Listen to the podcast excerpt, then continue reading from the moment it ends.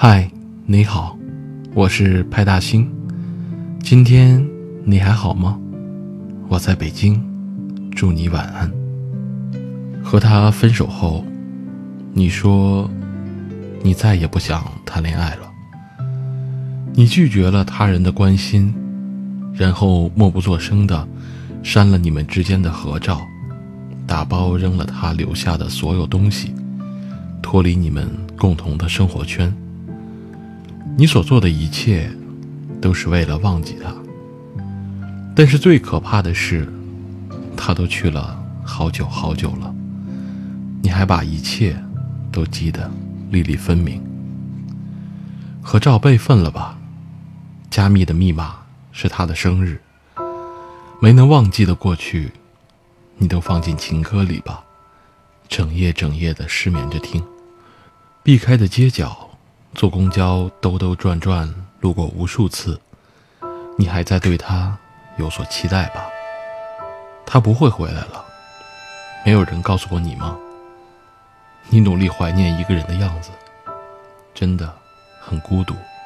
分手以后，刚开始的难过并不可怕，可怕的是刚开始很平静，可是慢慢的却发现，随便一个场景，都有他的影子。甚至都不用刻意追寻他的痕迹。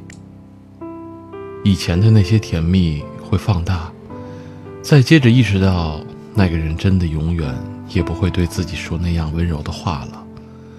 这时候再难过，才是最可怕的。回不去，也过不去。房间还留着一双男士备用拖鞋，早出晚归的时候，他都在那儿驻守着。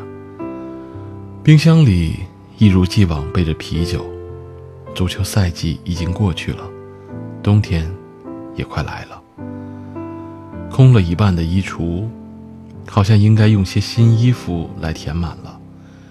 如果他爱你，他也该回来了，或者你也应该拥有自己的生活了，没有他的生活。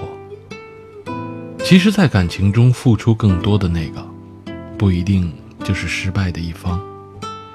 你对一个人好，即使没有回报，至少也永远都不会白费。很多年后突然想起来，泪流满面的那个人，肯定不是你。分手后还会有新的相遇，如果不是人来人往里，我们尝试着努力着去相爱了，便不会知道错的人只是磨练，对的人。终会在尽头等着。好聚好散很难，既然总会有一个人在一段感情里觉得亏欠和辜负，不如好心祝福对方，让彼此在遇到下一个的时候，再将遗憾完满。失去一个人，也别失去继续爱一个人的勇气。在没有遇见他之前，你可能也过得很好。对一切有所期待，想象自己的手会放进怎样的口袋里，想象睡醒的时候，身边会是怎样一副熟睡的脸庞，想象现在的自己会被未来世界里的哪个人而珍惜。遇见他之后，再等到失去他之后，发现完美情人其实也并不完美，但是他确实。带给了你美好的感知和值得你欣赏的品质。所以，一段感情最好的结束方式，不是彼此责骂和侮辱，而是保持对方所欣赏的美好，继续新的旅程。你会过得很好，只要你愿意放下过去往前走。